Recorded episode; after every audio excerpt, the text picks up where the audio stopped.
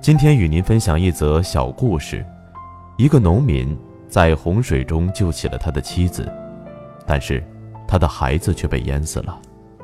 事后人们议论纷纷，有的说他做得对，因为孩子可以再生一个，妻子却不能死而复活；有的说他做错了，因为妻子可以再娶一个，孩子却不能死而复活。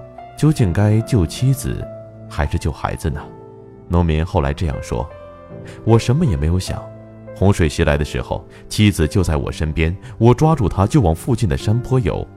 当我返回的时候，孩子已经被洪水冲走了。其实啊，所谓人生的抉择不过如此，抓得住身边的也是十分难得。人在江湖身不由己，与其苦苦唏嘘患得患失，不如当机立断，而后相忘江湖。您？”觉得呢？